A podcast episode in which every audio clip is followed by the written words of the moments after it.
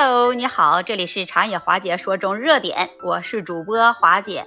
那今天啊，我们就来聊一聊网上啊现在都在热议的话题。马上就接近五一的黄金周了，有好多人也都在规划着在五一的黄金周要去哪里去旅游。那近些年来，这随着旅游的日益兴起，美食荒漠却被越来越多的人所熟知。那简单的就说。这就是这个地方找不到什么好吃的，更没有什么能拿得出手的知名食品，甚至还有些人就弄出了一个什么中国十大美食荒漠城市的排行榜啊！就像北京、杭州，像这样知名的旅游胜地，那每年都会有无数的游客那慕名而来，那结果大家却在这北京街头的小吃里却寒了心，在西湖处鱼，哎，在那里也是折了钱。让这些游客自然是失望至极。那然而，这杭州被美誉为人间天堂，怎么就会没有这美食呢？这也应该是大家的疑问。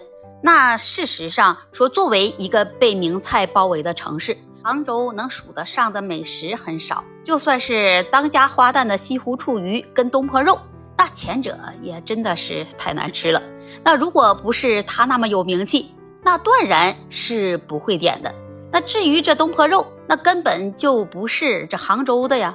所以希望能通过探店来给大家在杭州这片美食荒漠发现不一样的美好。就像古罗马柱、许愿池、古董钢琴，还有一些浪漫的电影。提到以上描述的种种，那是不是就是整个罗马假日的既视感？那再配上这昏暗的灯光和钢琴演奏，直接一把就将这气氛感给拉满了。在这时候犹豫的你，还会在想这种满大街都是网红店，是不是很难吃？那但是真的就不必有这样的顾虑。那确实中看又中吃，因为这商家不给商拍，加上这暗调的灯光，那所以呢，这气氛很安静，会有沉浸式的体验感。即使很多人来打卡，他也不会觉得啊这是一家网红餐厅。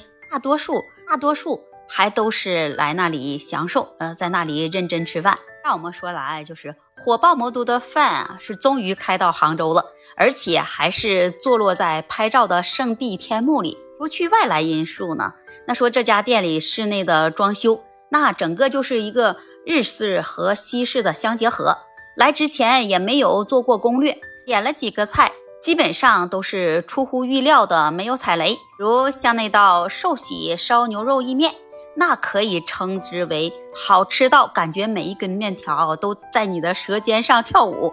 还有呢，日式的咖喱蛋包饭真的是超级的大份，那端出来的盘子感觉比我们的脸还大。不过这家店好吃的程度是盲选，不会踩雷的程度。那像店里的小哥哥小姐姐们，颜值又高，态度又好，感觉能去到这么一家的店，那就是一个美。为了这家韩料烤肉天花板。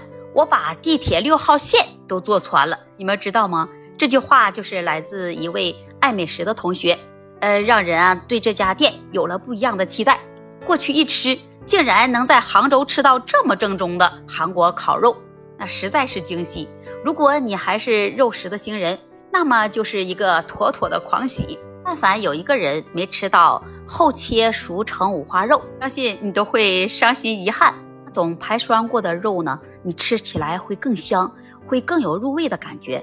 一定要烤的焦焦的，再配上这生菜叶，那嘎嘎香。还有那些诱人的小拌菜，还有这冷面炸酱面，真的是无愧于把这六号线坐穿的这个说法。杭州美食千千万，虽然大家一直都诟病这韩帮菜的不好吃，也打趣说杭州是美食荒漠。如果你要是有心，那在那里你总能找到美食的快乐。那大家可以跟随着专业探店的人的步伐去尝试一下以上的店铺。你也可以在评论区提出你心目中来杭州一定要尝试的店，说不定下一次你推荐的店也能在这里出现哦。所谓的美食荒漠，那在一些人眼中，那恰恰是美食之都，什么私房菜、私人会所。米其林餐厅几乎全都集中在这个城市里。那有人说用一道菜就能否定一座城市，实在是过分严格，有失偏颇。那何况是千人千面了，那众口难调。还有人就认为说真实的点评反馈和美食分享都很有意义。平台也要有意识地不以网红流量和商业利益为重。各城市的饮食形象与城市形象那是息息相关的，需要做长时间的投入和维护。从整体上来看，你不仅要鼓励餐饮特色企业发展，放大地方美食的特色和优势，更要持续去创新，让不断扩大的特色餐饮。它的产业规模能够拥有一个更长远的生命力。那你此刻是不是也在期待着重新定义城市的美食，或者是更多？欢迎把你的想法和看法写在评论区。时也期待您关注订阅我的专辑。那本期节目华姐就给你分享到这里了，我们下期节目再见。